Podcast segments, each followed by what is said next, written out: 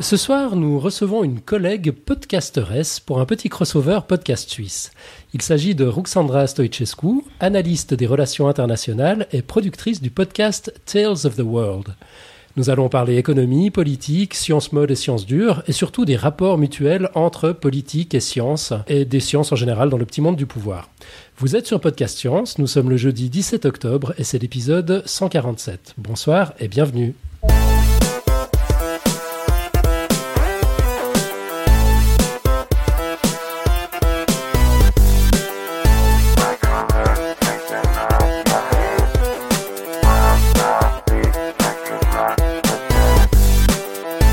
Alors au sommaire de cette émission, une discussion avec Ruxandra Stoichescu, analyste des affaires internationales, et productrice du podcast Tales of the World, membre du collectif Podcast Suisse. Nous entendrons le One Minute Pitch de l'émission de la semaine prochaine. Euh, c'est Nico qui nous parlera du frigo.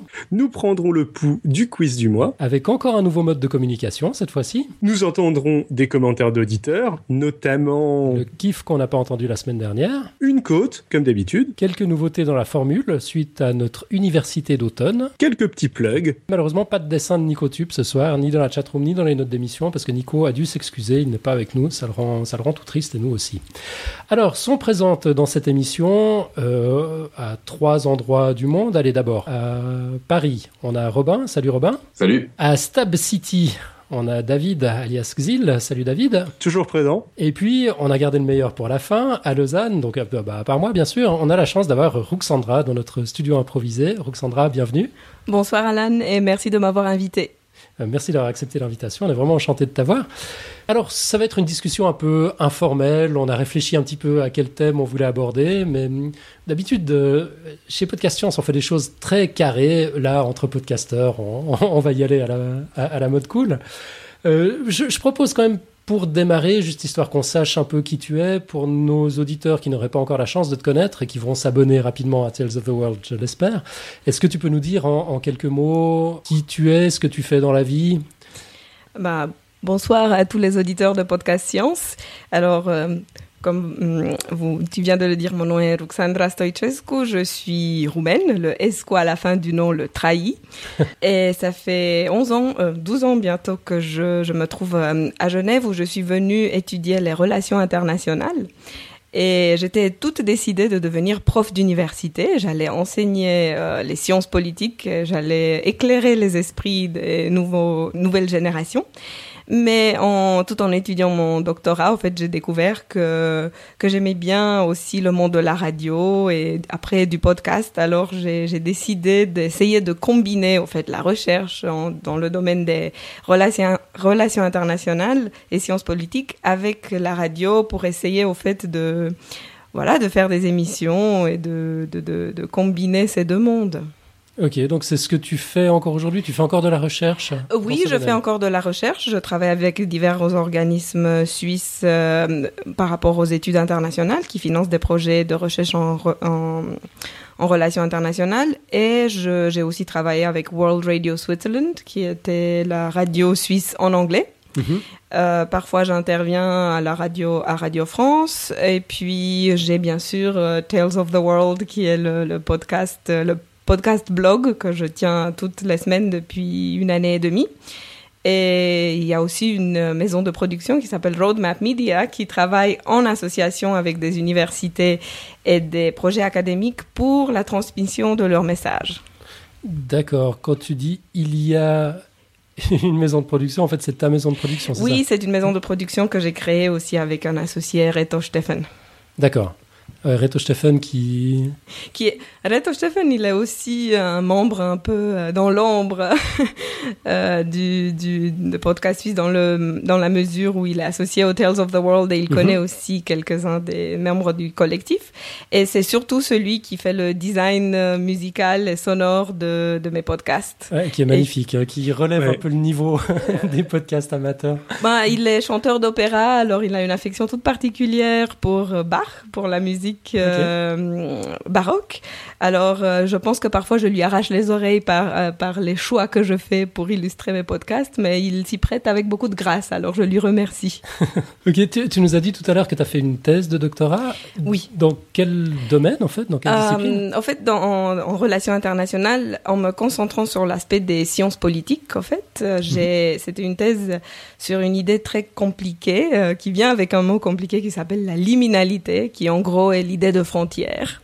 Euh, le limes, c'est le, disons, c'est le euh, seuil entre deux mondes, deux États, entre plusieurs États, en fait. Euh, typiquement, l'adolescence, c'est un bon exemple de ce que la, un État liminal est. On est en chemin d'un État de, de, de, de disons, d'enfance vers l'État adulte. L'adolescence serait l'État liminal. Ok. Subliminal, c'est non, un rapport Subliminal, euh, non, ça c'est. Étymologiquement. Étymologiquement, oui, parce que ça vient de limes, uh -huh. mais après, je pense qu'on va dans des, des, des landes ouais, ouais. très obscures euh, de la science-fiction aussi. Encore que l'adolescence, c'est aussi un peu de la science-fiction. ok, magnifique. Bah, je crois qu'on situe un peu, on, on voit qui tu es. Euh, on, on, a prévu de parler de, de, de pas mal de choses. Moi, j'aimerais bien qu'on commence avec la notion de, de science, enfin du, du, mot science dans les sciences politiques, les sciences sociales. Ça n'a pas toujours été comme ça, en fait. Non, en fait, je, je voulais vraiment commencer cette conversation avec pour situer justement l'aspect du mot science. -hmm. Euh, parce que bien sûr, c'est un des mots qui est, disons, plus facile à débusquer. Science vient de scientia et qui du sciens, qui voulait dire savoir en, en, latin, mais il a aussi, disons, un cousin plus ancien qui est grec, qui en fait vient de skesis, qui veut dire euh, séparer, scinder. Alors en fait, la science est autant liée au savoir que euh, liée à la question de euh, scinder, de séparer les savoirs. Okay. Et au fait, une des idées qui est très intéressante, c'est que euh, c'est pour ça que je voulais commencer avec euh, Aristote et Ptolémée. C'est que, voilà, ça, c'est les premiers, disons, euh, scientifiques que nous connaissons dans la civilisation occidentale. Eux, c'était des scientifiques de tout, de la société, de la nature. Ils parlaient de tout. Ils ne parlaient pas juste des mathématiques et des, de la biologie. Euh, ils, ils parlaient de l'univers et, et, des hommes aussi. Alors ça, c'était du niveau du scientia. Euh, après, euh, comme euh, on a, on a, historiquement on a évolué, on a fait plus de la science, de la, on a scindé plus -hmm. le savoir. Et maintenant, de nos jours, vraiment dans l'ère contemporaine, nous sommes dans une, une, étape où la science, c'est le savoir, mais c'est un savoir très cloisonné. Il est très bien, il y a beaucoup de frontières, justement, entre les, les différentes choses qu'on appelle la science. Alors super intéressant. Pour, pour la racine latine, j'étais au courant. La racine grecque, j'avoue que j'avais jamais fait le, rapport. Bon, on, peut, poursuivre un petit peu la discussion sur, sur, sur ce thème. Je pense qu'effectivement, à l'époque d'Aristote et de Ptolémée, euh, la somme des savoirs euh, de, l'humanité était peut-être encore à portée d'un individu, bon, des individus exceptionnels évidemment, mais on, peut encore imaginer à cette époque des savoirs universels. Avec la somme des savoirs qu'on a accumulés aujourd'hui, ça paraît juste impossible. Est-ce qu'on est qu aurait d'autres choix que de, que de cloisonner comme on le fait? Oui, moi je pense que oui, je, je dirais ça.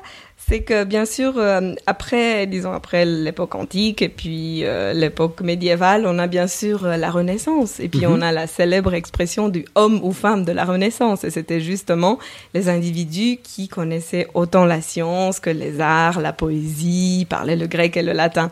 Bien sûr que nous ne pouvons pas savoir à fond de nos jours, on peut pas, même les spécialistes sont spécialistes de, de très petites tranches de leur science.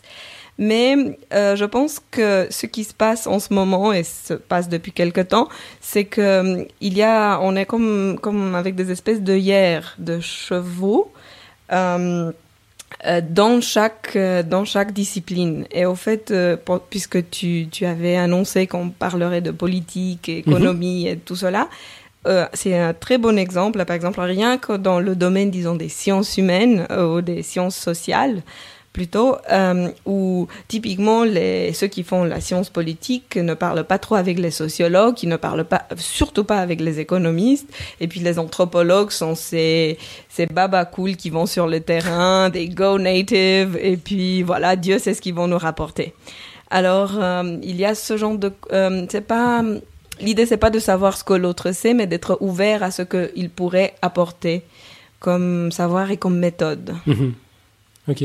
Bon, j'ai quand même l'impression qu'il y, y, a une espèce de changement aujourd'hui dans la démarche scientifique où de, de plus en plus euh, d'études sont des études multi-pluridisciplinaires. Oui, ça c'est une, toute une discussion en fait. De nos jours, là maintenant nous sommes, disons, je dirais, euh, au bout d'un long chemin qui a commencé plus ou moins à l'âge des, des, Lumières, quand justement on a commencé à, à, se rendre compte qu'on a accumulé beaucoup de savoir.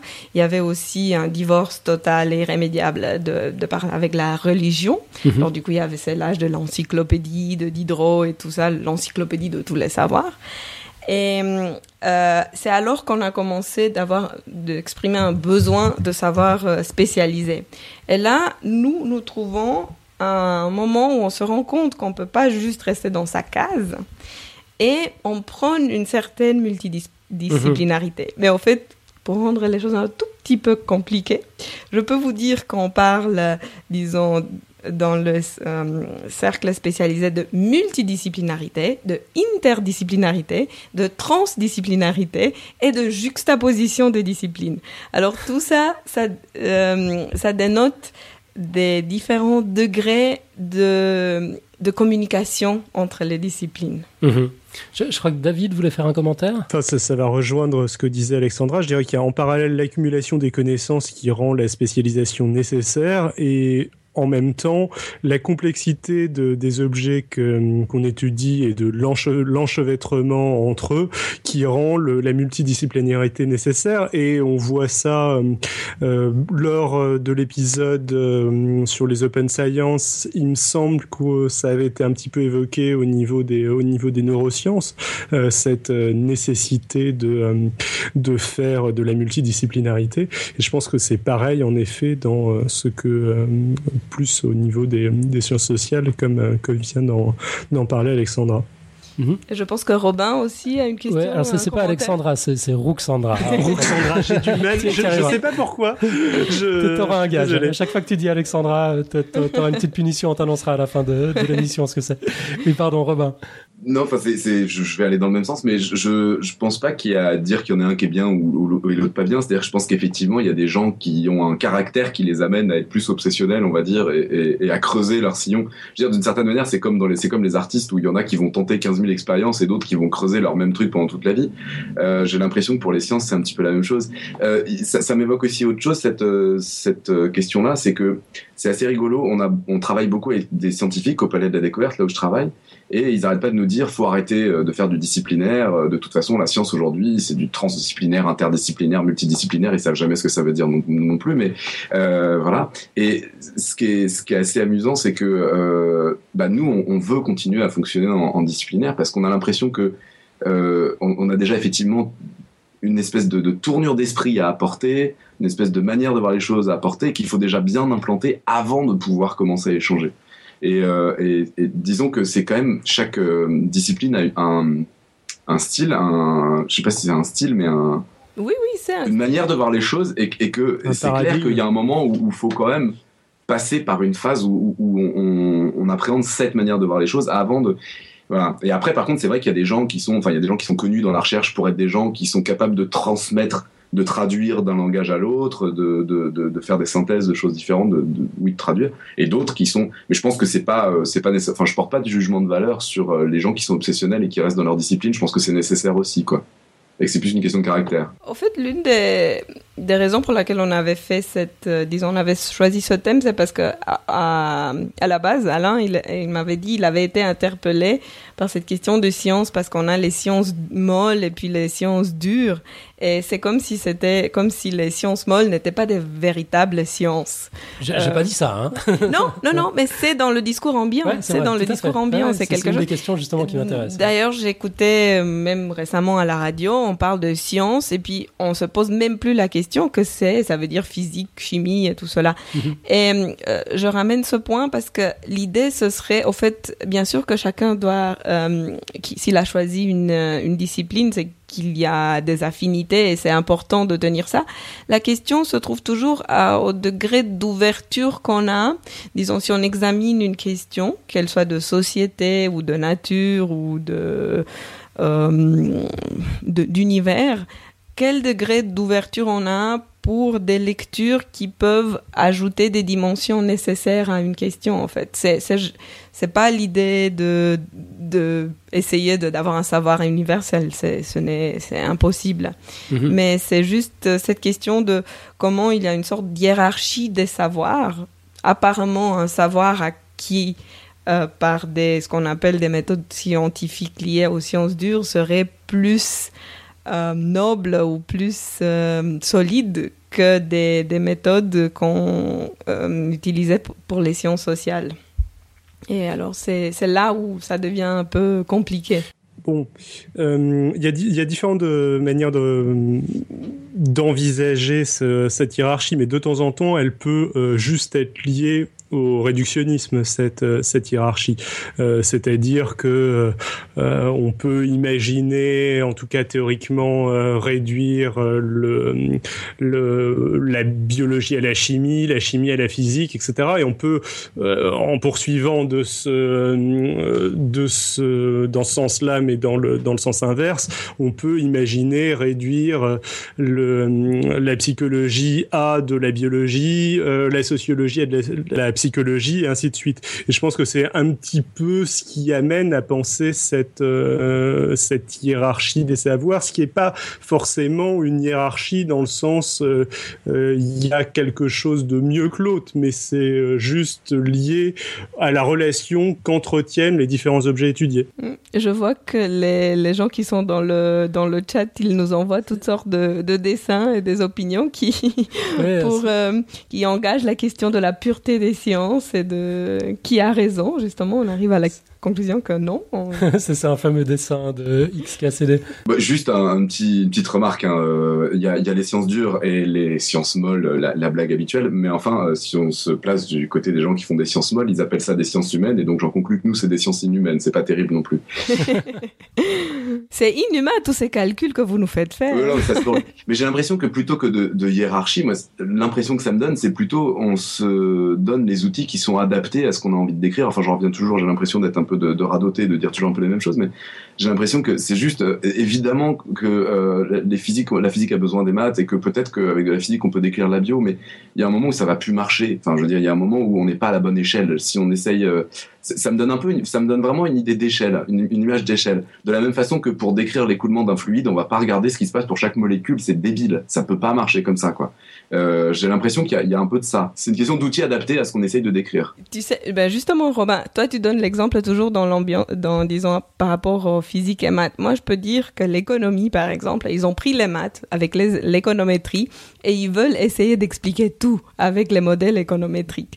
Et on arrive à ce que ce que tu dis, en fait, à la limite des modèles euh, des modèles mhm. euh, euh, économétriques par exemple. Alors c'est c'est en effet cet aspect de, de, tenir le de, de, faire le design d'outils qui peuvent décrire ou analyser ce qu'on rencontre et c'est justement dans ce design que parfois il faut regarder à côté en fait. Et c'est ça qui, en fait qui est la question par rapport aux sciences Parfois, un, physicien doit écouter euh, des aspects culturels euh, de comment on voit l'univers pour euh, entendre comment une certaine perspective et lecture scientifique est entendue dans la société. Si je peux me permettre juste une dernière très rapide intervention sur le, la hiérarchie des sciences, ce qui est assez rigolo aussi, c'est, je crois que ça vient, je, je, je, sais pas d'où ça remonte, mais ça remonte au moins à saint Thomas d'Aquin.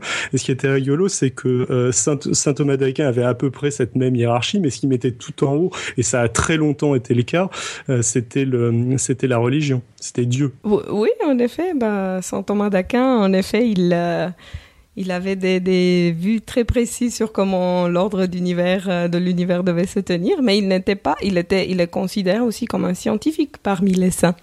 Hmm. On, essaie de garder notre sérieux malgré ce qui est en train de se raconter dans la chatroom. on a quelques contributeurs déchaînés, c'est assez drôle. On, fera comme d'habitude un copier-coller de la chatroom que vous retrouverez dans, les notes de l'émission. Juste pour finir avec cette histoire de, hiérarchie peut-être, et puis faire le lien avec un autre sujet que j'aurais bien voulu qu'on aborde justement. Euh, moi, je me demande s'il n'y a pas une hiérarchie dans les esprits qui est liée au pouvoir de, prédictibilité des sciences. C'est-à-dire qu'en physique, quand on étudie la gravitation, on sait qu'on lâche une pierre, ça tombe. Ça tombe toujours. Enfin, pour autant qu'on soit dans les bonnes conditions, évidemment. Euh, ouais, en apesanteur, ça, ça, tombe pas. Mais le, pouvoir de prédiction est, total. Mhm. En biologie, c'est déjà moins net. On sait euh, que, que, face à des pressions évolutives, les organismes vont évoluer. Mais on n'en sait pas plus, on ne sait pas comment ils vont évoluer. Donc là, c'est déjà beaucoup plus, beaucoup plus flou. J'ai l'impression, mais tu, vas sans doute m'arrêter, je dis sans doute une énorme bêtise, enfin, je vais me faire taper sur les doigts comme d'habitude. Mais moi, j'ai souvent l'impression Probablement parce que j'y connais pas grand-chose, qu'en économie, on a tendance à, prédire les phénomènes une fois qu'ils ont déjà eu lieu. Euh, on, a toujours des experts qui arrivent après les crashs euh, pour, pour, expliquer comment il s'est passé, puis rarement on les entend avant les crashs euh, dire attention, ça, ça, allait venir. Je, je, pense que tu vas me. Enfin, je, je provoque à dessein. Bon, hein. je, je... Pense que tu vas je, peux, je peux abonder dans ton sens. C'est pire que ça, c'est que régulièrement, il y en a qui ont prédit effectivement ce qui se passait, ce qui se passerait, mais c'est jamais les mêmes. Et sur le nombre de, sur le nombre de prévisions qui avaient été faites, c'est assez logique qu'il y en a une qui se rapproche de ce qui s'est passé, quoi. Bah, je pense qu'il faut d'abord être euh, nuancé. L'autre, c'est que moi, je suis pas une économiste. Alors, en tant que. Non, bien sûr, bien sûr. Mais non, mais je veux dire, euh, même moi, je ne suis pas tout à fait d'accord avec les économistes. Alors, j'ai peur moi-même qu'on qu'on leur fasse un peu trop la morale. Non, mais en fait, euh, ce qui se passe, c'est que je pense que l'économie est un bon et un mauvais exemple en même temps. C'est un bon exemple parce qu'en effet, c'est une discipline qui, de par les tendances aux États-Unis et partout, c'est une discipline qui, même si on l'appelle dans les sciences sociales, elle est très fortement numérisée. On utilise toujours, comme je disais, des modèles économétriques et tout cela. Et elle a pris les maths comme garantie mmh. de ces modèles et de ces, de ces prédictions. Et euh, le problème, en fait, c'est que, et, ça, c'est beaucoup d'économistes qui écrivent à propos du développement, mais aussi à des économistes qui regardent la question des, des euh, psychologiques, la question de, mhm. l'économie par rapport au, disons, portrait psychologique des, des gens qui, qui euh, disons, décrit cette, euh, cette accentuation d'un modèle mathématique avec, avec euh, en, économie. Et en effet, vous avez tout à fait raison, parce qu'en fait, ce qui se passe, c'est que l'économie ou certains modèles deviennent de l'idéologie. Et ça, c'était un, très très bon exemple qui est donné, on en avait parlé, Alain, mm-hmm. quand on parlait de l'émission. Euh, il y a le, euh, un cas récent de deux papiers, un écrit par le euh, FMI, un papier qui justifiait et poussait un choix d'austérité dans les dans les économies de l'Europe par rapport mhm. à la crise. Et puis à un moment donné, d'ailleurs c'est le mérite d'un chercheur français quand même au FMI, qui ont dit oups, au fait nos prédictions, nos modèles n'étaient pas tout à fait exacts parce que nous avons pensé que pour un euro de, de euh, il y aura une perte de productivité de 1 euro, mais en fait, à cause du multiplicateur, il y avait une 1,50 euro de moins de productivité. Parce qu'ils avaient oublié que si le multiplicateur, celui de Keynes, travaille quand on dépense plus, eh bien, il travaille aussi quand on dépense moins ils avaient oublié cela, pas parce qu'ils n'avaient pas fait attention, mais parce qu'ils sont dans une pensée un peu tunnel, idéologique, et ils savent déjà les résultats qu'ils veulent atteindre. Alors, euh, Ils, décident qu'est-ce qu'il faut faire justement. C'est un peu à l'envers, en fait, les, outils qu'ils se font. Ils mhm. n'écoutent plus le terrain avec les outils, ils essayent de contrôler le terrain avec les outils. Et d'ailleurs, je ne sais pas si nos auditeurs sont, sont intéressés, mais je recommande vraiment très chaleureusement un livre écrit par euh, une anthropologue, Alexandra Urusov, qui s'appelle... Euh, Alexandra, vraiment cette fois-ci Oui, c'est Alexandra Urusov. Il n'y aura pas de punition. qui a écrit un livre qui s'appelle Wall Street at War. Je pense que ça a été aussi traduit en, français et qui parle justement de ces, disons, ces œillères terribles que les agences de rating euh, établissent sur le management des, des compagnies. Mhm. Et c'est tout à fait ça, avec les, les, les, schémas économétriques des risques, de contrôle de risque et de probabilité de default. Quand on parle de sciences économiques, c'est bien de, de, ces, de ces choses-là qu'on parle, entre autres. Oui, bon, l'économie, c'est, elle a plusieurs branches. Il y a cette économie, l'économétrie, puis il y a l'économie de développement, l'économie qui, qui étudie la demande, l'offre. Euh, il y a beaucoup de... Oui, je vois que... On a David, qui lève la main sagement. oui, alors?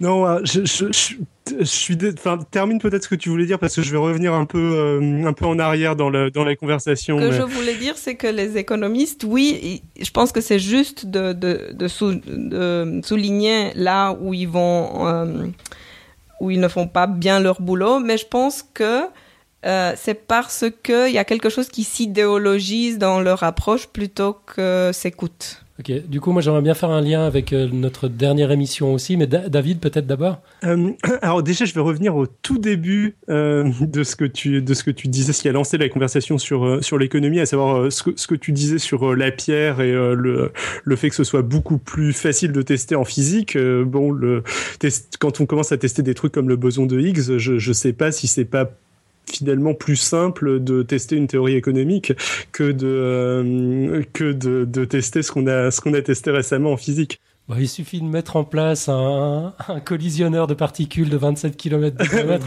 Enfin, quoi. C'est voilà. pas stable. Quelle mauvaise foi. Après, j'ai l'impression, moi, que le, le, souci de, le souci de, de, de des théories économiques, c'est pas vraiment de, c'est pas vraiment leur scientificité euh, c'est-à-dire si jamais on prend en tout cas le critère de Popper, c'est-à-dire la falsificabilité comme critère de scientificité, oui, euh, les, euh, les théories économiques sont scientifiques. Le problème, c'est qu'elles marchent pas. C'est-à-dire que c'est un domaine scientifique, mais c'est un domaine scientifique où on est très loin d'avoir trouvé le trouvé la, solution. Euh, après, je pense que l'une des raisons pour lesquelles euh, et Alexandre, euh, Ruxandra, euh, en plus, je me suis pas gouré à l'écrit quand j'ai fait le, quand j'ai fait la com du podcast, mais je sais pas pourquoi à l'oral c'est Alexandra qui sort à chaque fois. Euh, on note. L'autre élément qui explique, je pense, l'énorme difficulté qu'on a à faire des, euh, des euh, L'un, c'est clairement en effet l'approche très idéologique euh, et un peu bornée qu'ont euh, nombre, euh, nombre d'économistes. L'autre, et là c'est plus dans l'aspect trading, modèle financier, etc., où ces gens sont pas forcément si idéologisés que ça, ils cherchent à faire de l'argent et ils sont prêts à, accepter n'importe théorie à partir du moment où, où c'est possible de faire de l'argent. Leur problème, c'est que leurs prédictions influence fortement le modèle. C'est-à-dire au fur et à mesure où ils font des prédictions, ils changent le, le, système global et ça rend du coup les prédictions beaucoup plus compliquées à faire. Mais ça c'est un point très important parce qu'au fait, tu as, tu, d'une certaine manière, tu as fait un, un, point qui est très contesté, qui est celui de euh, dans quelle mesure celui, le chercheur, influence ce qu'il recherche. Ça, c'est bon, il y a des théories mhm. constructivistes autour de cela, même dans, en science d'ailleurs. Mhm. Ça m'a fait penser à quelque chose que je tenais absolument dire. Euh, moi, je suis une fan et j'écoute beaucoup les émissions de, de Étienne Klein à, sur France Culture.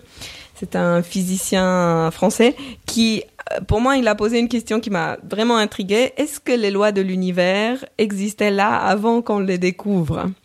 J'ai pas beaucoup réfléchi à ça, mais je pense que c'est une très bonne question. Et c'est la même chose, est-ce que les lois par rapport à la société, elles n'existaient pas avant que les sociétés existent? Alors il faut prendre l'individu et la société en compte, ce qu'on ne fait plus en mhm. fait, ou moins. Robin? Oui, les, les, les, oiseaux n'existaient pas avant que qu'on appelle ça des oiseaux, et maintenant ils n'existent plus pour les scientifiques, alors qu'ils existent encore pour les gens qui sont pas des scientifiques. Donc c'est clair que les oiseaux n'existent pas euh, sans sans être humains. Euh, bon, il y a un truc qui est, qui est, sorti dans la chatroom et qui est aussi un truc que je voulais dire, c'est déjà le choix de l'outil est, est, un choix idéologique, et c'est clair que se dire qu'on va réussir à décrire le monde euh, économique ou social avec des maths euh, c'est déjà un choix. Je pense qu'il y, a deux questions. Il y a la question des outils qu'on utilise. Est-ce qu'on va trouver des outils qui sont plus ou moins adaptés, etc. Et de mon point de vue, on pourra jamais trouver le bon outil, puisque a priori, euh, on a plein d'outils. Il n'y a pas de raison qu'il y en ait un qui soit le bon. Mhm. Euh, donc ça voilà, euh, on voit bien que les outils sont absolument pas les mêmes. Euh, en maths, l'outil c'est la logique. en sciences, a priori, l'outil c'est les maths. sauf pour certains où ça sort un peu de ça parce que s'il y a que des maths, on, on crée rien de nouveau, c'est pas c'est pas intéressant. Et il y a aussi la question et, dans, les sciences sociales, a priori, potentiellement, ça peut être d'autres outils et il y a rien à, à, dire là-dessus. Il faut trouver les bons les outils qui sont qui nous paraissent les plus adaptés. Et pour ce qu'on a envie d'écrire. Et je pense qu'il y a une autre chose aussi sur l'aspect science. Est-ce que les sciences molles ou humaines euh, sont plus ou moins des sciences, etc. Ça dépend complètement de la définition qu'on donne de science. Mais un truc qui me paraît intéressant à avoir en tête, c'est en maths, par exemple, pour euh, valider ou invalider euh, une proposition, ce qui compte, c'est la démonstration. En sciences autres que les maths, c'est pour ça que j'ai toujours du mal à mettre les maths avec le reste des sciences ce qui compte, c'est en principe l'expérience. Sauf quand on est en train de faire des sciences théoriques, mais qui sont en fait du coup des mathématiques. Je veux dire, on est, on est en train de s'éloigner complètement de voilà. Et eh ben euh, finalement, en histoire, qu'est-ce qui va valider? Bah, ça va être de croiser des sources différentes. Ça va être euh, de. Je me souviens avoir entendu parler de Mabillon, qui est un des premiers à avoir formalisé le. voilà, qu'est-ce que c'est qu'une recherche rigoureuse en histoire? Évidemment que ça va pas être une démonstration, que ça va pas être une expérience qui va valider une théorie historique. Donc je pense qu'il y, y a, ces deux aspects-là, les outils euh, de, recherche et de description et les outils de validation. Oui, et puis il y a aussi une question des, buts. Parce que le but finalement, en tout cas pour moi, le but de l'histoire, de la sociologie, de l'anthropologie, ce n'est pas de prédire. Je veux dire, on peut, moi, ma, thèse, disons, très provocatrice serait de dire qu'on peut même, si on est très attentif aux indications du terrain, on peut prédire des mouvements de foule, quand ça va pas marcher, je pense, mais il faut vraiment écouter le terrain. Mais je pense que surtout, euh, tu, as, bien souligné l'aspect de l'expérience et le fait de, collecter ou disons de garder euh, des aspects de récit, de faits.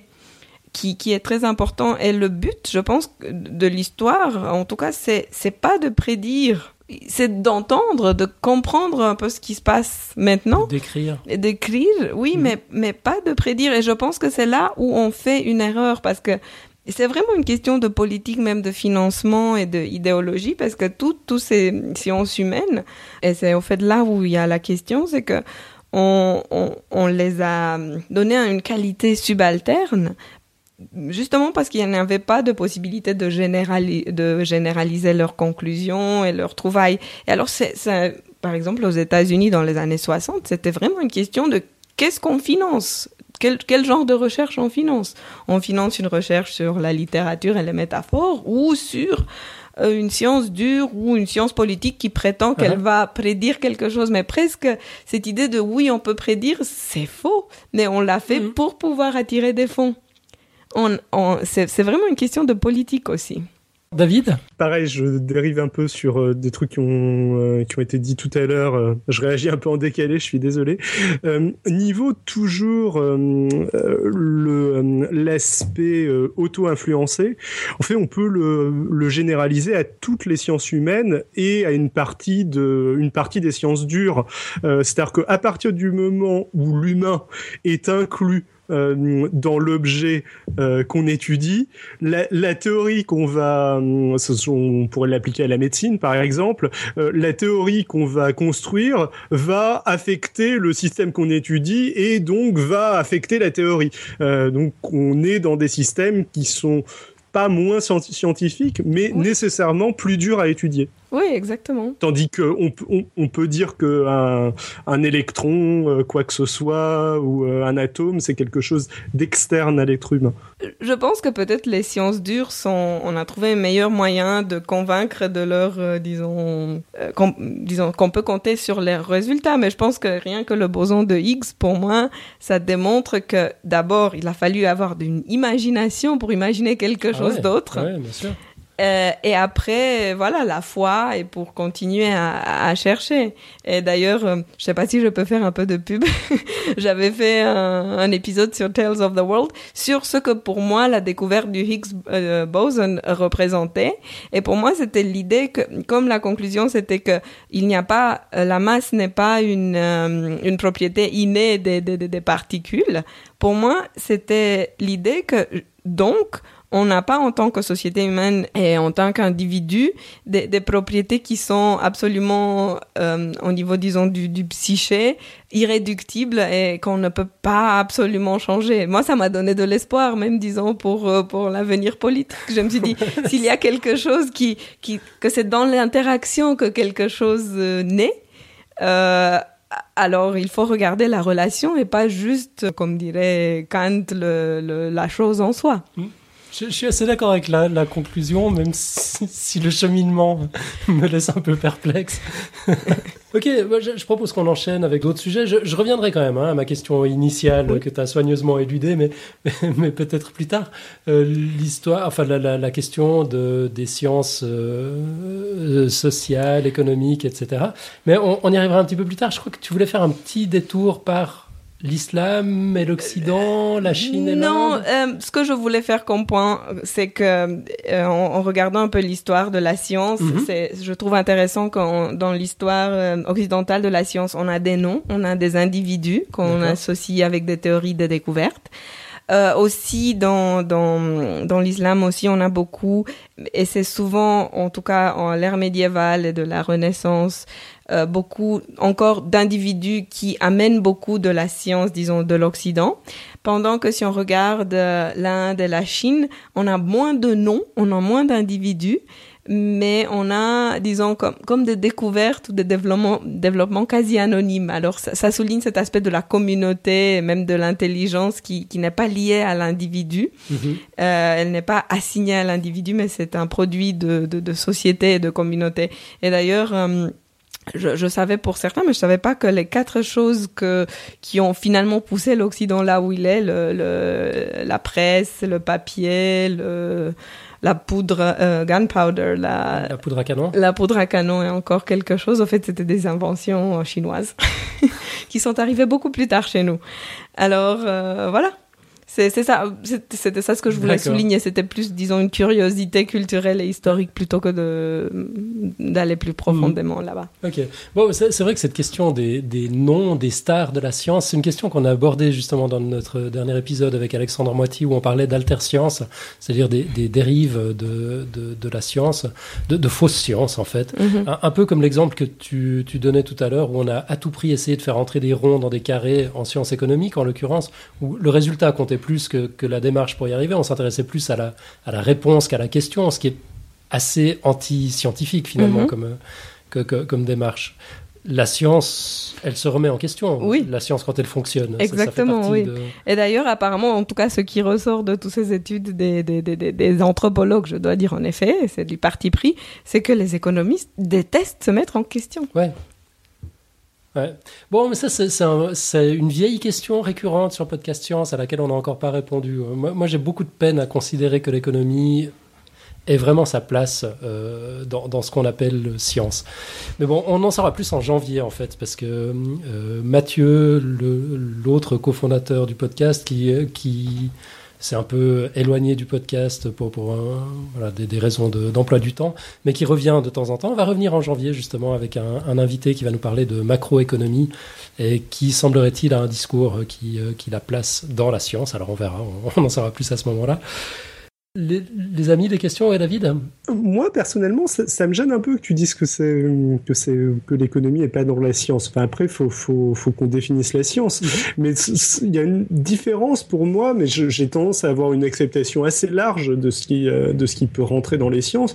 Il y a une différence entre ne pas être scientifique et ne pas marcher. Euh, oui, je crois euh, Et le, je pense que la, la démarche des économistes reste en grande partie euh, scientifique, mis à part euh, l'idéologie, euh, l'idéologie excessive, mais tu la trouves aussi en sciences classiques, l'idéologie excessive. Il y a, de temps en temps des gens qui restent arc-boutés sur sur une ou une ou autre théorie scientifique et qui ne veulent pas se rendre à l'évidence. Même, enfin, c'est même souvent la manière dont les, paradigmes se remplacent les uns les, autres. C'est rare, malgré tout rarement par euh, euh, changement d'avis des, euh, des scientifiques, c'est plus par renouvellement des générations et les nouvelles générations se font plus facilement convaincre par ce qui est le plus, le plus réaliste.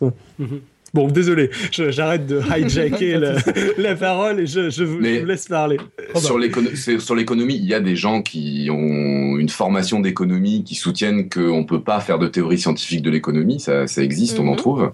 Euh, mais euh, d'une certaine manière, euh, bon, je, ne connais pas assez bien la question, il faudrait que je, creuse du point de vue vraiment historique et tout. mais Zénon, d'une certaine manière, il, prétendait qu'on ne pouvait pas faire de théorie de la matière parce que le continuisme ça marche pas et l'atomisme ça marche pas.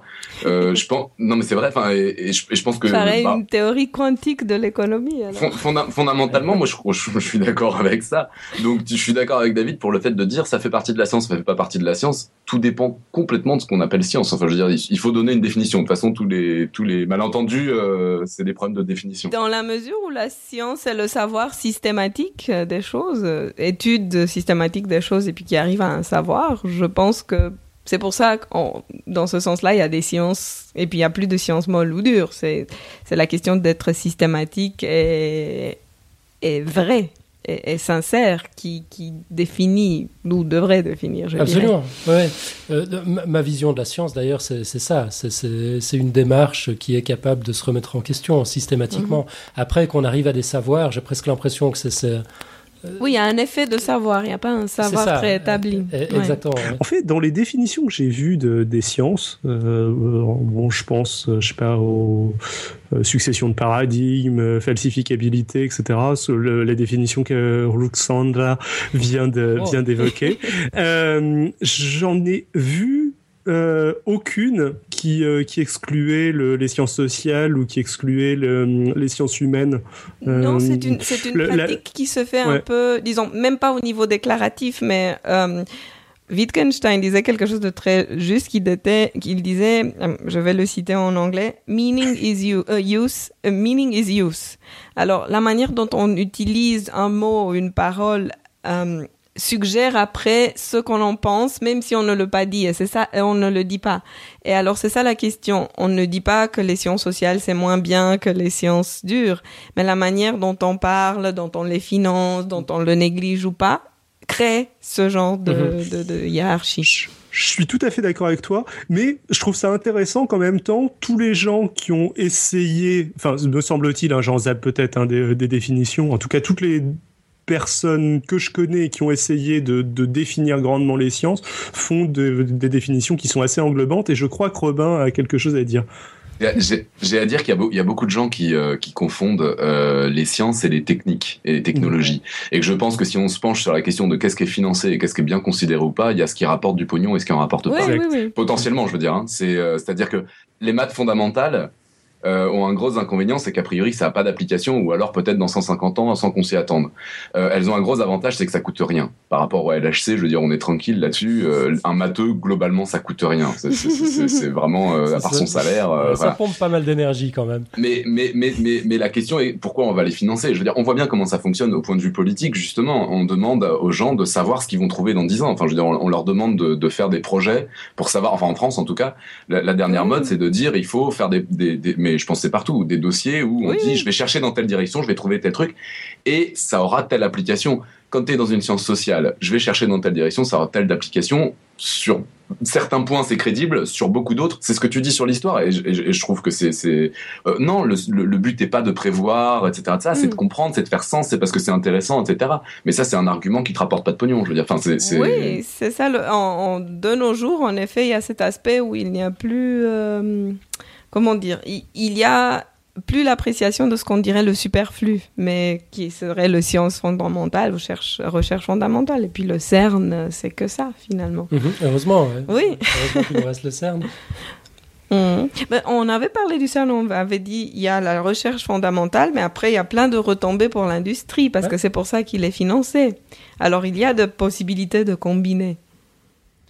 Euh, ouais, bien sûr, même, même si c'est pas forcément prévu. Enfin, le, voilà, le web, qui est un peu le poumon économique du 21e siècle, il sort tout droit du CERN. Euh, mais mhm.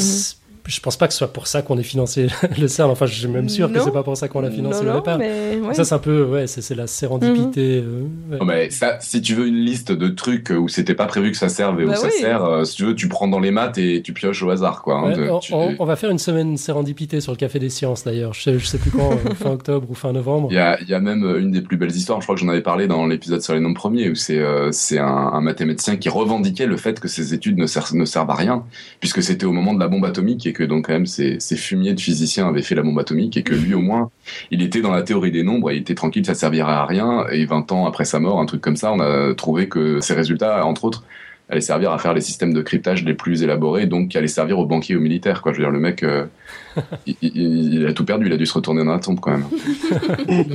Oui, c'est l'ironie. L'heure tourne, alors je, je vous propose qu'on avance. Alors je reviens quand même à, à ma, à ma fameuse question. Ça s'est pas toujours appelé sciences sociales euh, Euh, non. Alors est-ce que tu peux nous dire à quel moment il y a eu ce changement Quand, quand est-ce qu'on a fait entrer les humanités dans dans les, Les- sciences Ben, au 19e siècle, je dirais. Bon, on- comme toujours, un, un- un bon historien ne fait jamais l'erreur de dire c'est là et sûr. puis pas l'autre. Mais euh, disons que justement, une des retombées de- d'une approche plus systématique euh, des sciences euh, en, dans l'âge des, à l'âge des Lumières, ça a donné que euh, quand au 19e siècle, il y a tous- toutes sortes de projets sociaux où on essayait de voir justement comment les sciences peuvent aider la société à aller mieux, c'est là où on, on assiste à la naissance, disons, de la sociologie avec Durkheim et Kant. Euh, plus tard, on a Weber. Et c'est eux, disons, leurs contributions qui ont fait que, que, ces, que ces connaissances, que finalement, on retrouvait aussi des observations des, sur la société euh, dans les écrits de Aristote, euh, de Platon, de, euh, tout autour de la Renaissance. Mais c'est là On où ils ont commencé à se... Exactement. C'est là où l'étude de la société est devenue vraiment une étude euh, en soi. Mhm. Euh, une, euh, comment dire, une... une activité en soi. Mhm. Parce qu'avant, si on regarde pendant la Renaissance et juste avant les, les Lumières, tu as tous les, tous les philosophes anglais et puis français. Et euh, Leibniz, il, il était mathématicien, mais il Mhm. écrivait sa monade s'appliquait à la question sociale. La, la même chose avec Hobbes, il, était, il, il faisait du droit, il écrivait sur la politique, sur les maths. Tout ça allait ensemble. Mhm. Alors c'est vers le 19e siècle et puis beaucoup plus euh, en 18e, 19e puis en 20 où ça vraiment euh, a commencé ça à se, à se séparer. On, et je pense c'est aussi la manière dont l'éducation se faisait. On Mhm. ne donnait plus une éducation euh, à l'université qui, qui englobait tout- toutes ces connaissances. Alors du coup, en effet, l'avocat ne savait plus des lois des mathématiques et puis le, le médecin euh, se souciait moins des, des aspects de, de politique ou de- de- d'économie. Ça, c'est- Il y a cette séparation qui s'est instaurée. Aussi avec la révolution industrielle. Ok. Une autre question que je me posais, c'est dans ces, dans, dans l'étude de ces rapports entre entre la science et, la politique.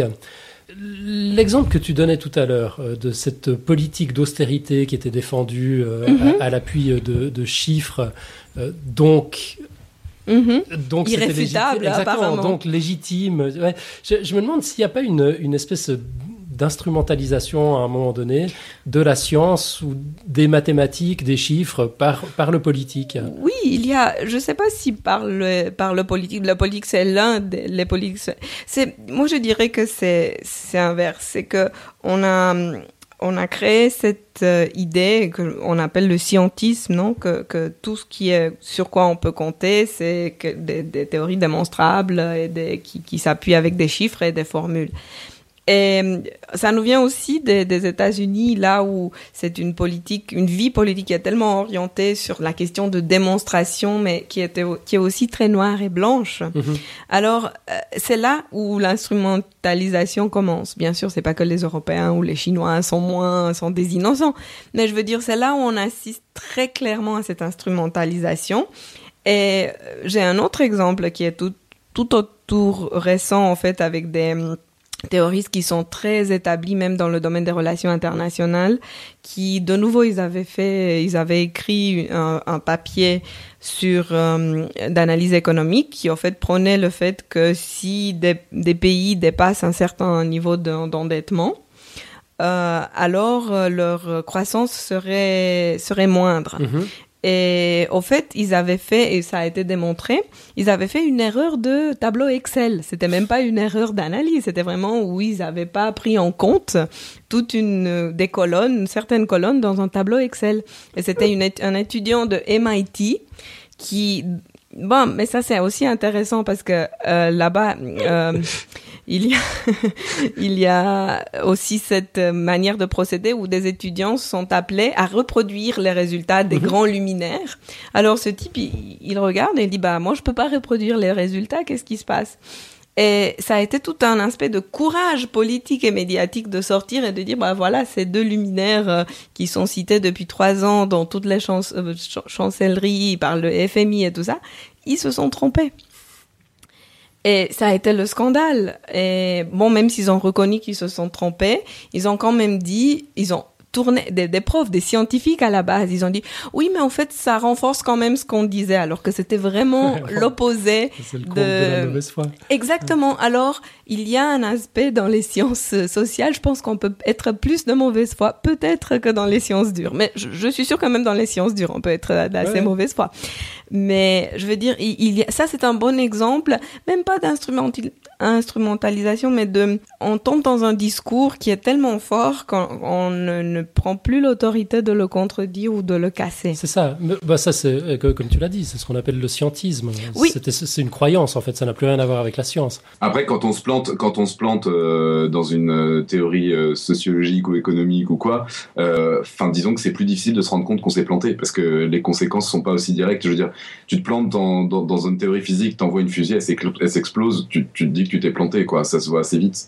Oui, mais c'est la question de l'arrogance, d'assumer de, d'assumer une infaillibilité et de ce qu'on appelle de, euh, en, je pense en analyse de, de politique, on appelle le group think. C'est plus l'individu qui pense, c'est le, groupe qui pense et puis rend silencieux toute autre voie de dissension. Mhm. Euh, bon, moi, je, retiens quand même que dans cette histoire, il y a quand même eu quelque chose de scientifique. C'était le fait d'aller vérifier, d'essayer de reproduire euh, les, oui, résultats. en effet, en effet. Et puis, ça a quand même conduit à. Oui, en effet, il y a, il y a des foolproof, il y a des, garanties, des checks qui, qui, qui font que que la, la, vérité puisse euh, sortir. Et tant mieux, tant mieux, mhm. ça donne de l'espoir. Absolument. Alors, on a David qui brandit une brosse, je crois, depuis l'Irlande. Je crois qu'il a quelque chose à dire.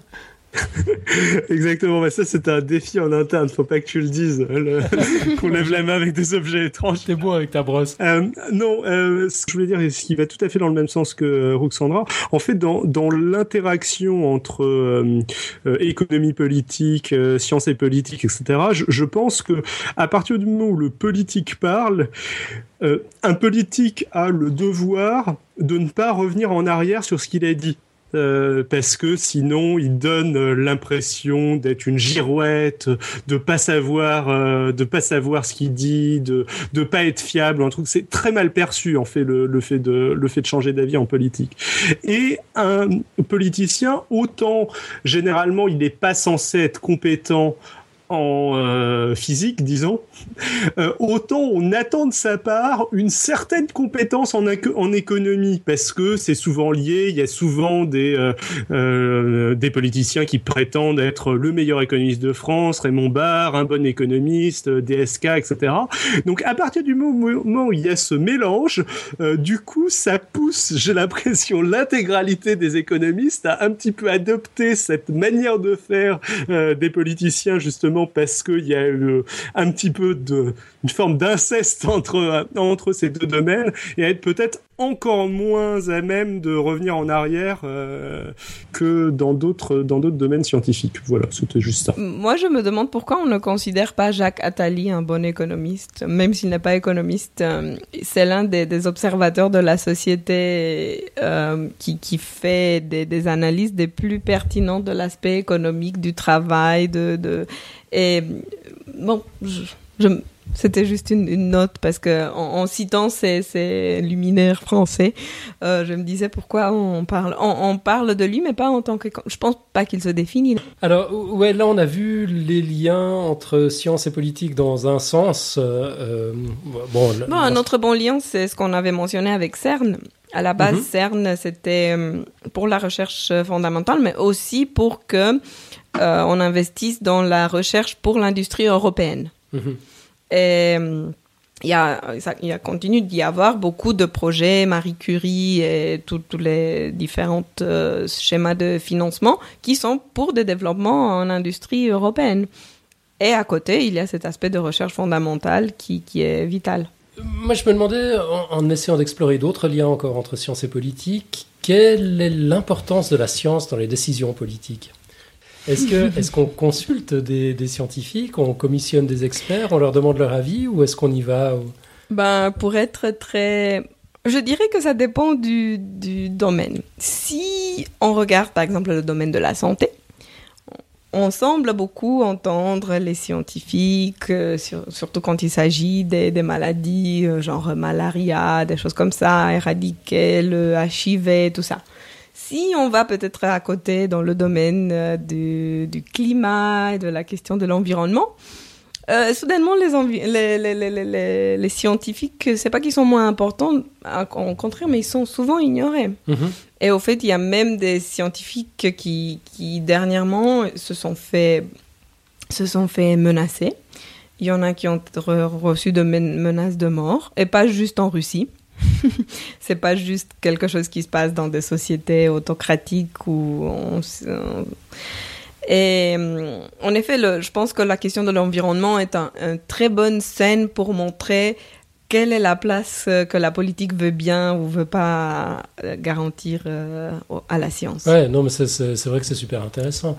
Le, seul fait qu'il y ait débat sur le réchauffement climatique, par exemple, alors que chez les scientifiques, c'est clair. Quoi. Oui.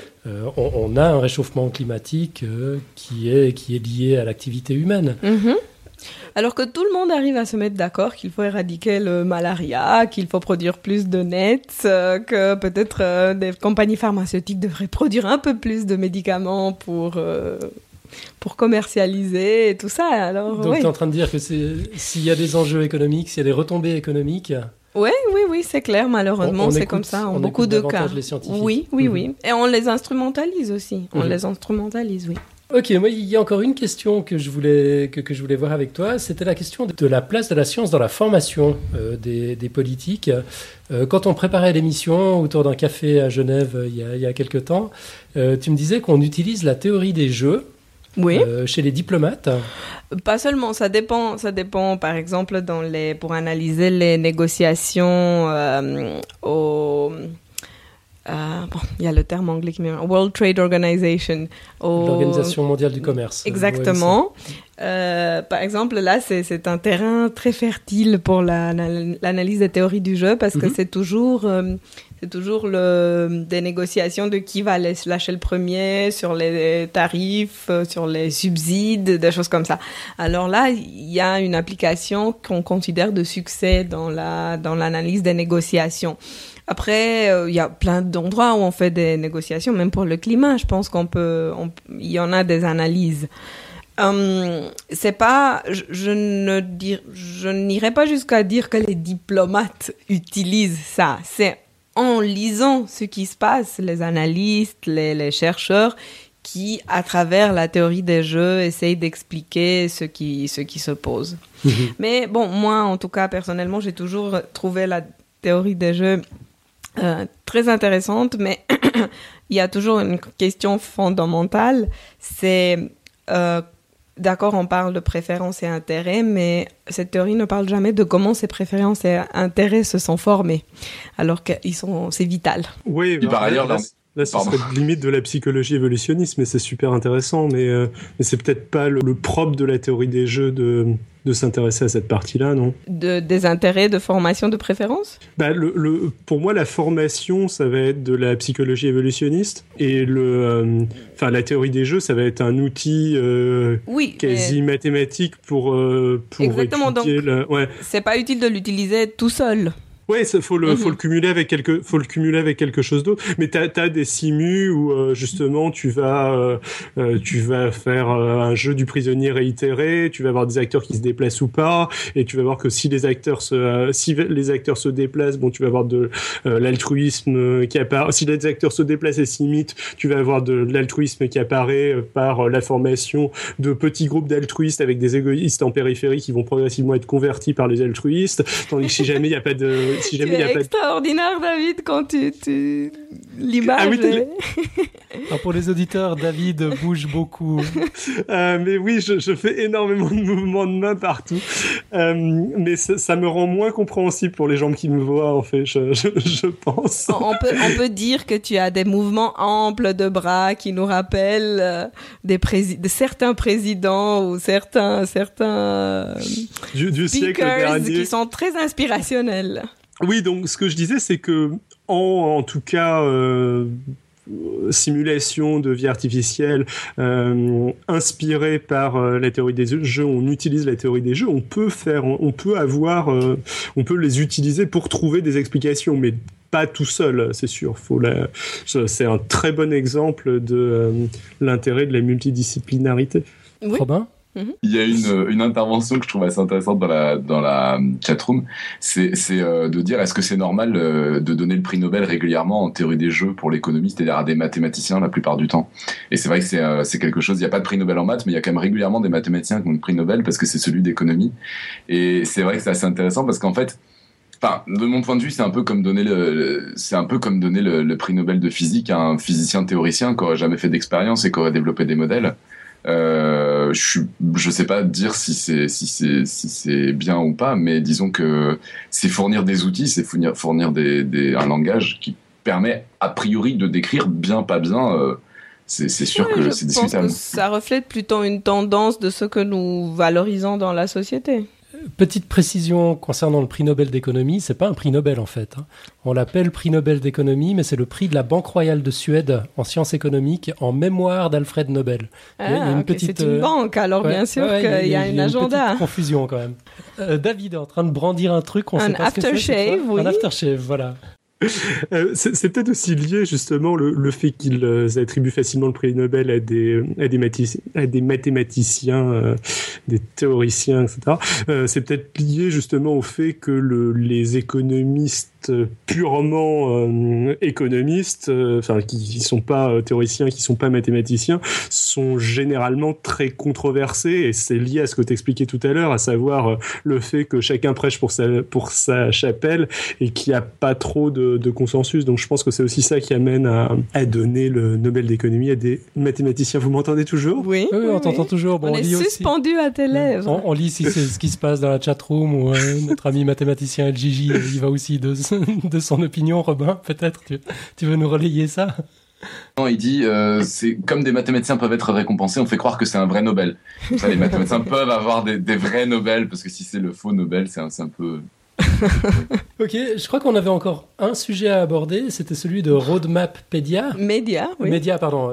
Roadmappedia, oui, c'est pas... formations de geek. euh.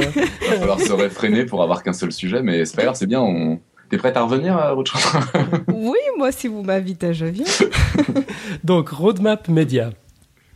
Oui, alors, euh, c'est une maison de production Mhm. qui, je peux dire, est l'enfant intellectuel de Tales of the World, parce que euh, nous avons vu avec Reto euh, Stephen que, que nous nous entendions bien. Alors on s'est dit, bah, ça faisait longtemps que j'étais frustrée parce que j'ai beaucoup d'amis chercheurs en sciences sociales et en sciences en, général, qui, euh, je me passionne pour, pour des nouvelles qu'ils ont, de ce qu'ils font, et je trouve qu'on ne les connaît pas assez.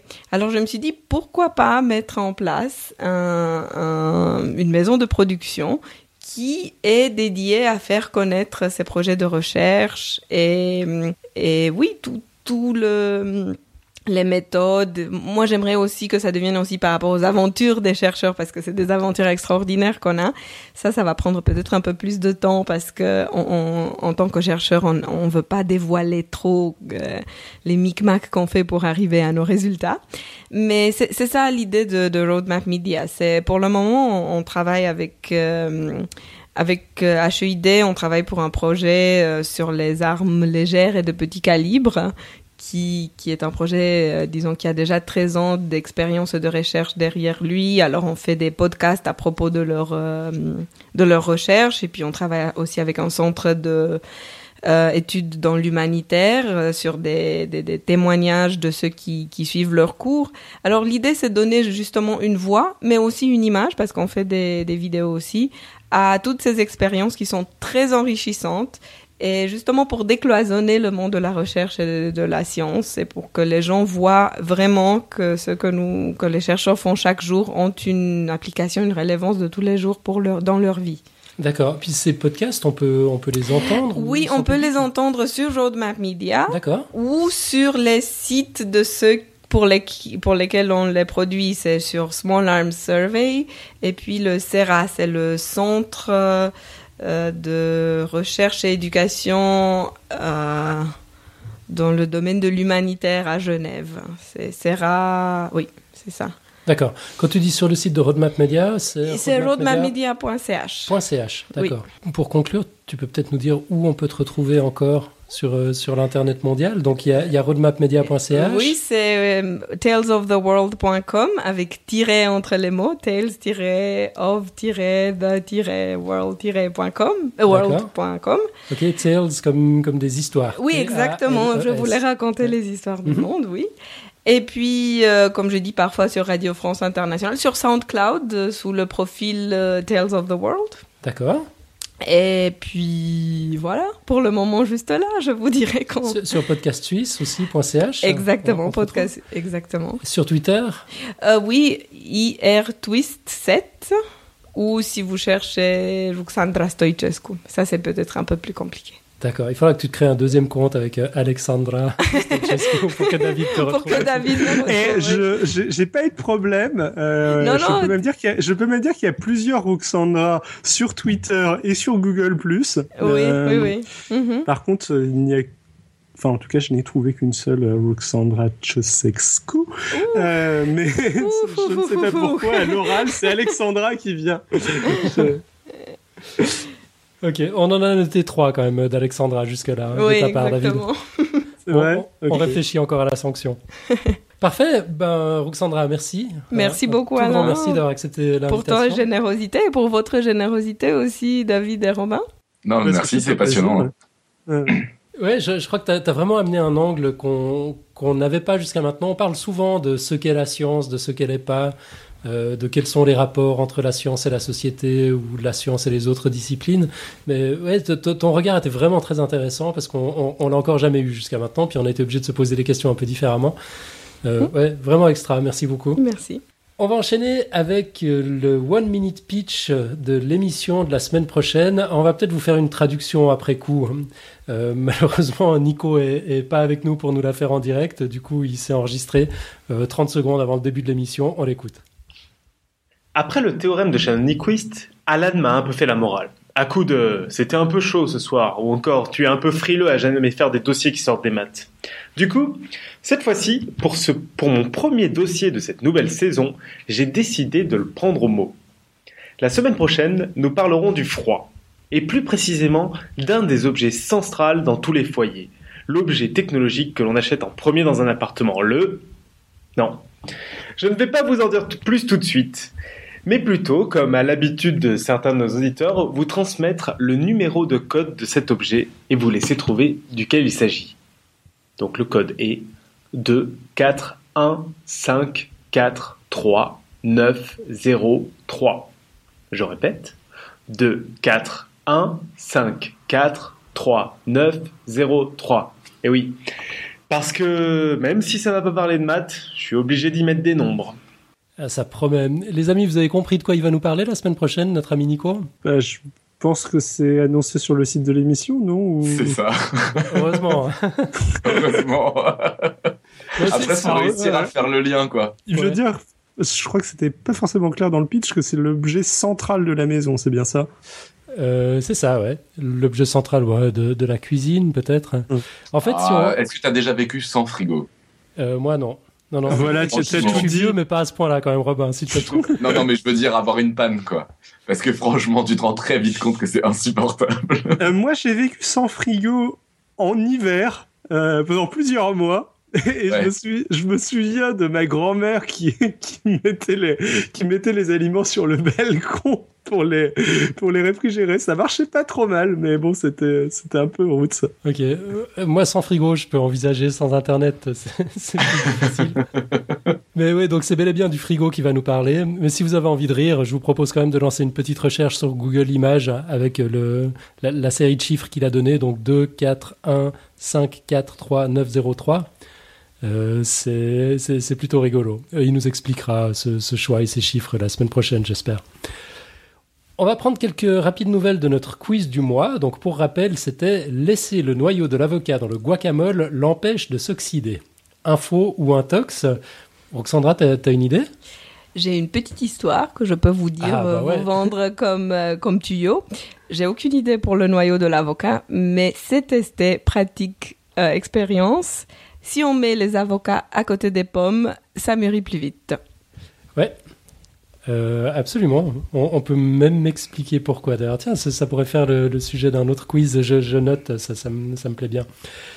Parfait. Euh, on a reçu une réponse pour le moment, euh, pas, pas très classique. Enfin, quand je dis on, c'est pas vrai. C'est Robin, c'est 3615 Robin qui a reçu, qui a reçu la réponse. on l'écoute.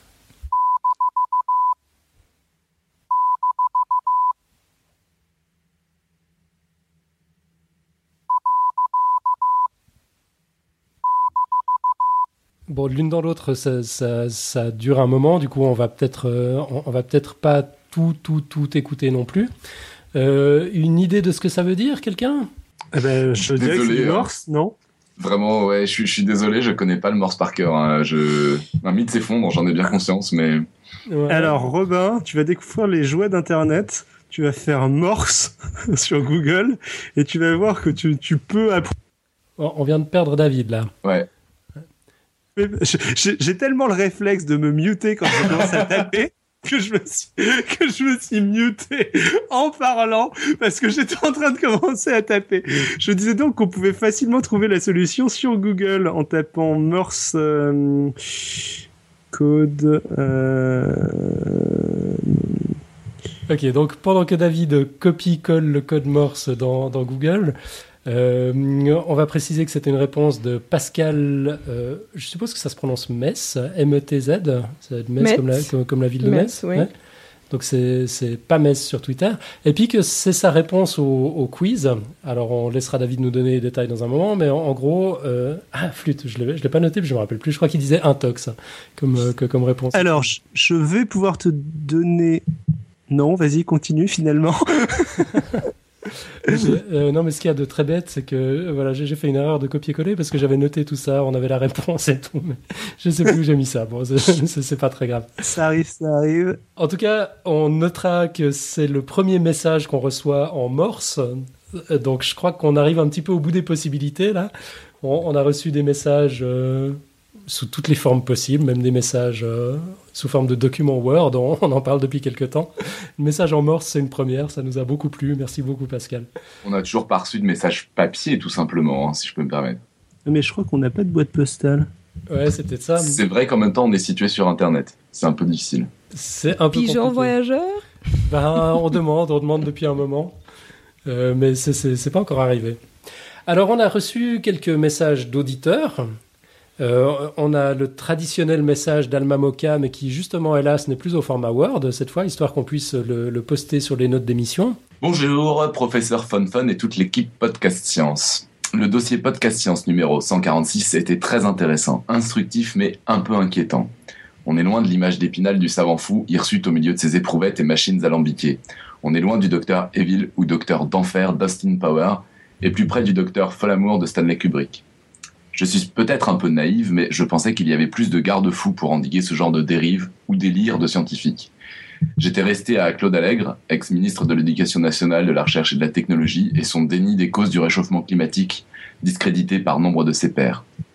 Puis l'Académie des sciences, qui avait, particulièrement, qui avait particulièrement, dans un rapport publié en 2010, réfuté sans ambiguïté la plupart des thèses que Claude Allègre développe dans son ouvrage L'imposture climatique.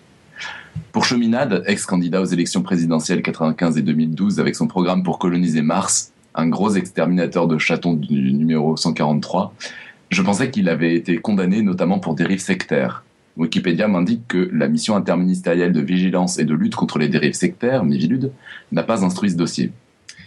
Quant à l'acteur Beppe Grillo, malgré sa controverse sur le sida, son pari a obtenu environ 25% des suffrages pour chaque chambre du Parlement italien. Il semble effectivement qu'il manie tous facilement les arcanes du pouvoir, utilisant avec maestria les outils médiatiques et la rhétorique. Pas très rassurant ça.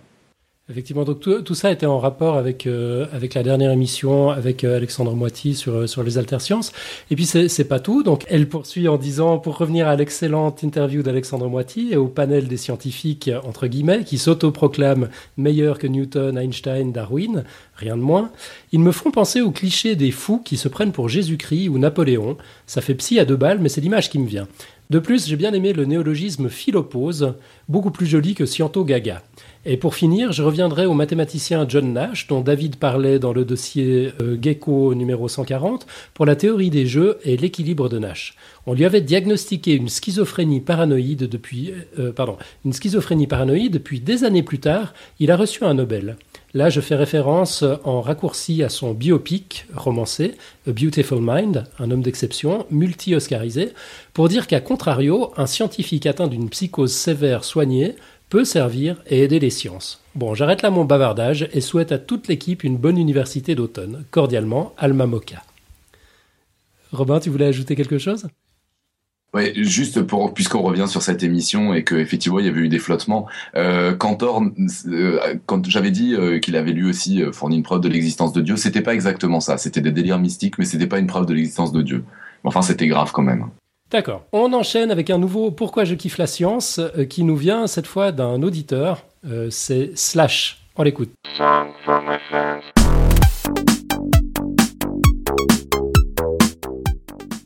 Pourquoi je kiffe la science par Slash, auditeur de Podcast Science.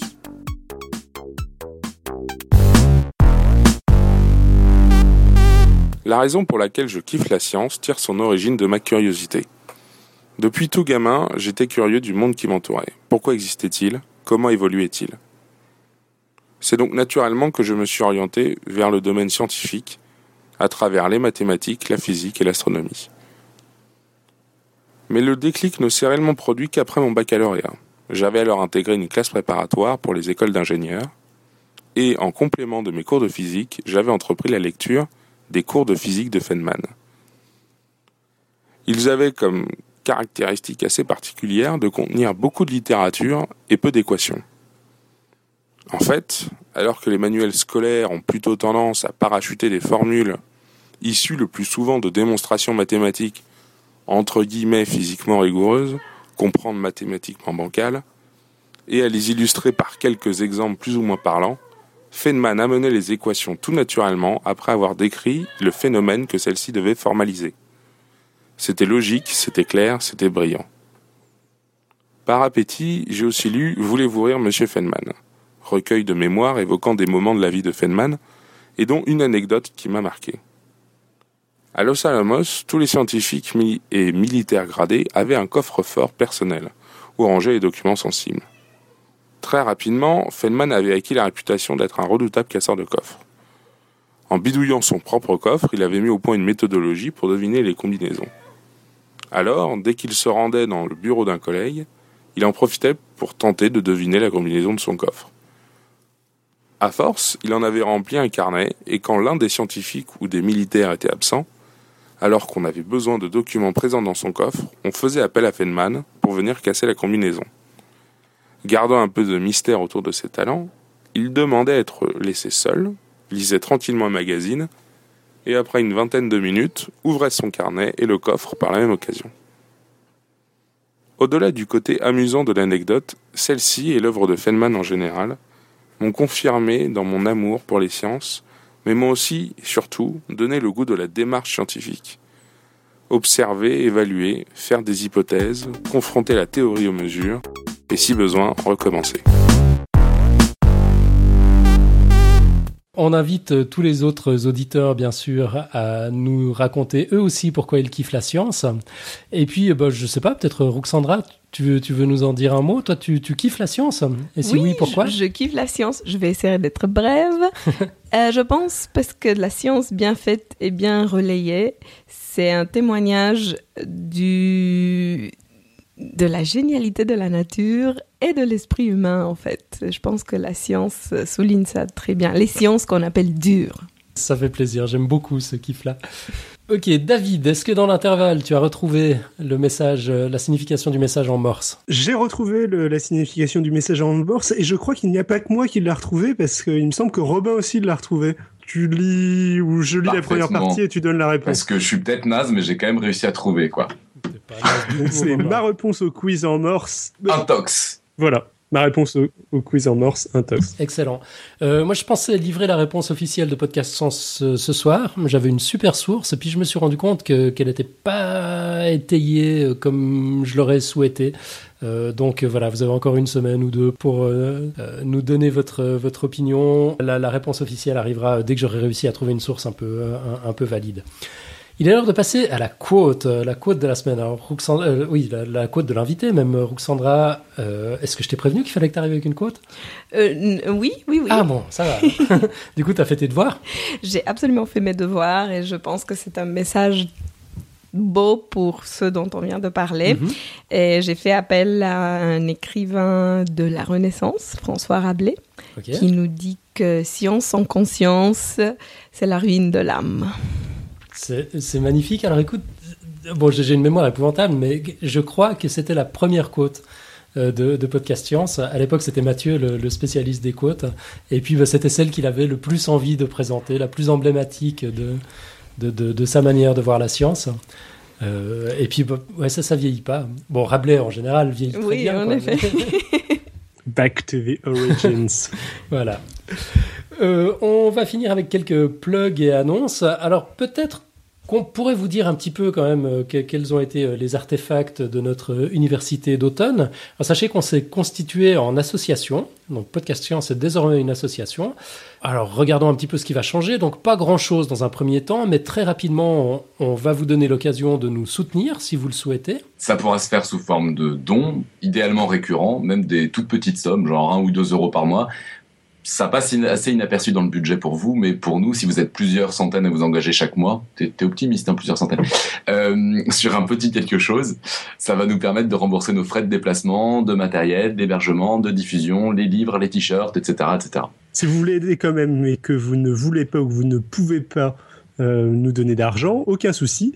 On a besoin de toutes sortes de coups de main, que ce soit pour des retranscriptions, encore merci d'ailleurs à euh, SLYV1, donc Sylvain, euh, at SLYV1 sur Twitter pour les dernières, euh, pour nous aider à préparer les émissions, ne serait-ce qu'organiser les contributions qui viennent d'un peu partout, dans le conducteur de l'émission, monter les blocs audio, les blogs audio, les sons de la semaine, euh, carrément monter publier les épisodes, on peut rêver, les promouvoir.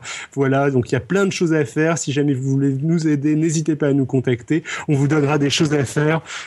Bah, certaines activités bouffent un temps fou. Hein. D'autres n'ont l'air de rien, mais à coup de 5 minutes par-ci, 10 minutes par-là, quand euh, par ailleurs on bosse, euh, on, on, bosse toute la journée, euh, on, on, a tous un vrai métier à côté de, de, de ce qu'on fait, qu'on essaie d'avoir une vie sociale, familiale, qu'on essaie de dormir un petit peu la nuit, bah l'une dans l'autre, ça prend vite des proportions assez infernales. Du coup, dans, dans, dans, le même esprit, absolument tous les coups de main sont vraiment les bienvenus. Il n'y a pas de petites contributions, tout ce que vous pouvez proposer nous rendra un immense service. Ça nous permettra de nous concentrer sur ce qui fait l'essence du podcast, c'est-à-dire les contenus et les discussions avec vous. Et puis on a d'autres idées pour faire rentrer des sous mais rassurez-vous, dans tous les cas, le podcast restera gratuit. Dans les idées, on va publier un livre après avoir remis en forme quelques dossiers. Et si c'est un, si ça marche bien, c'est un exercice auquel on se livrera régulièrement. on va prendre le temps, parce que ça prend du temps, de faire les choses bien. On va essayer de faire les choses bien. Donc le livre ne sera disponible que pour Noël 2014. Mais Noël 2014, vous aurez des cadeaux intelligents à offrir. Exactement. Donc en résumé, c'est essentiellement pour permettre à Podcast Science d'exister sur le plan juridique, de pouvoir signer des contrats, éventuellement avec des sponsors, de pouvoir encaisser des dons euh, qu'on s'est constitués en association.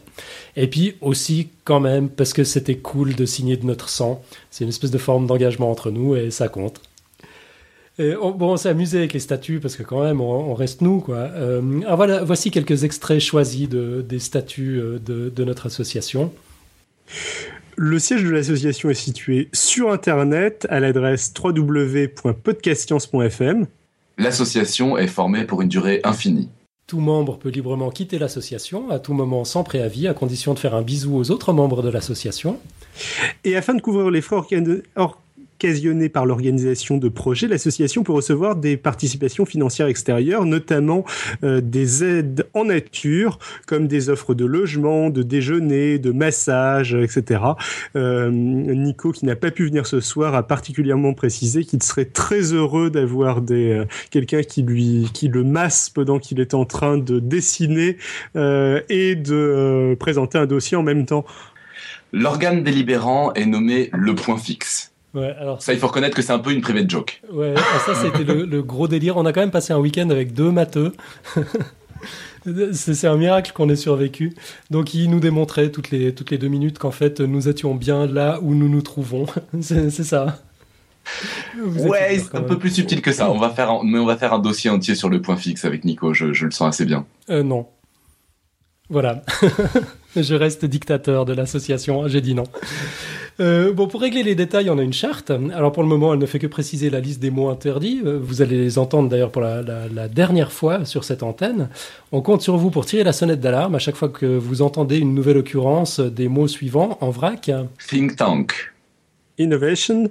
Synergie. Stratégie. Cross-média, transmédia, multimédia, plurimédia, média 2.0. Numérique. Learning Center. Brainstorming. Voilà. Donc on compte sur vous. Et impossible aussi. Impossible ah. oh, On se donne le droit de le dire. Si, si, si, si, si, si. Ouais. C'est autorisé dans les matheux sont impossibles, par exemple. je pense qu'il faut, il faudrait, faudrait demander donc d'allonger la, liste aussi. Je pense des, des, propositions pour allonger la liste. Et je pense qu'il faudrait aussi proposer des gages, hein, d'ailleurs, pour pour les gens qui qui se tromperaient. Mm. C'est vrai, on va y réfléchir. Le, gage auquel on avait pensé, c'était de se taper des retranscriptions en démission, mais c'est quand même peut-être un petit peu long. Ou, puisqu'on était au bord du lac, dans le lac avec un boulet au pied, les amateurs d'Astérix comprendront. voilà, c'est ça. On a mangé des fondus aussi, puisqu'on était en Helvétie. Vous, vous aurez compris, tout ça s'est fait dans la bonne humeur, on s'est bien amusé, c'était vraiment très très sympa. Euh, il y aura d'autres euh, petits changements dans la formule. On va mieux séparer les dossiers des autres rubriques à partir de maintenant. En gros, on aura désormais trois épisodes par mois qui ne contiendront que des dossiers ou des interviews et quelques bricoles. Et un épisode un peu plus freestyle où on parlera de tout et de rien, des quiz, des contributions non liées au dossier de la semaine précédente, des débats philosophiques, des échanges avec vous, éventuellement une revue de presse si David est en forme. On revoit aussi la procédure pour les contributions externes. Désormais, on fixe la date de diffusion une fois que tout est nickel, c'est-à-dire qu'au moins l'un d'entre nous a lu et validé le dossier. Euh, après aller-retour et recadrage avec l'auteur, bien sûr, qu'on a, qu'on a aussi retravaillé l'expression orale si nécessaire et qu'on est sûr que notre contributeur a une connexion Internet décente, euh, c'est-à-dire meilleure que celle de nos matheux. Oh, Excusez-moi, est-ce que j'ai eu un problème de connexion aujourd'hui? C'est vrai, la connexion de Robin était parfaite euh, aujourd'hui. Et on a même la vidéo. Non, c'est vrai, la, connexion de Robin fonctionne bien. En fait, depuis que Robin utilise un câble, c'est étonnant comme, comme son Wi-Fi marche mieux. Euh, bref, tout ça, c'est les coulisses. Normalement, euh, il ne devrait pas y avoir d'énormes différences. La seule différence que vous devriez voir, enfin plutôt entendre, c'est une amélioration de la qualité. En tout cas, c'est ce qu'on souhaite. Alors, affaire à suivre. J'aimerais éventuellement rajouter quelque chose que tu couperas éventuellement au montage, Alan. S'il y a des auditeurs euh, parmi vous qui bossent euh, dans la médiation scientifique euh, et qui bossent à un niveau, ils pourraient organiser des, où ils seraient intéressés d'organiser des partenariats avec Podcast Science, bah contactez-nous parce que ça peut fortement nous intéresser et maintenant on a une structure pour faire ça. Pour les plugs un peu plus classiques autrement, Euh, moi, j'ai envie de découvrir, de, de, partager ma dernière découverte euh, podcastique. C'est un petit bijou de podcast australien. C'est le Herd Mentality Podcast qui parle. Euh, alors, dans, dans son pitch, il parle d'athéisme, mais en fait, il parle, c'est plutôt d'humanisme, de, de pensée critique, sans se prendre le chou.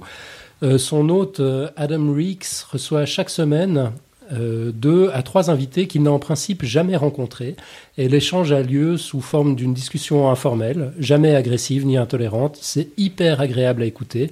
Euh, ça vole plutôt haut, euh, c'est vachement inspirant. Et Adam a une voix en or. Euh, il parle français d'ailleurs. Bon, le podcast est en anglais bien sûr, hein, mais il, parle français. C'est une histoire très sympa. Il euh, faudra qu'on le reçoive euh, lors d'une de nos émissions freestyle justement pour qu'il vienne nous raconter tout ça lui-même.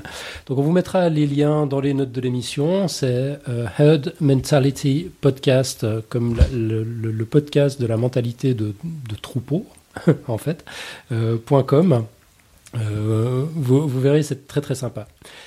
On va conclure. Merci à Ruxandra. Merci encore. Merci. Merci à mes comparses David et 3615 Robin, à toutes les personnes qui ont contribué à cette émission, aux inconditionnels de la chatroom et à tous nos poditeurs et poditrices préférés.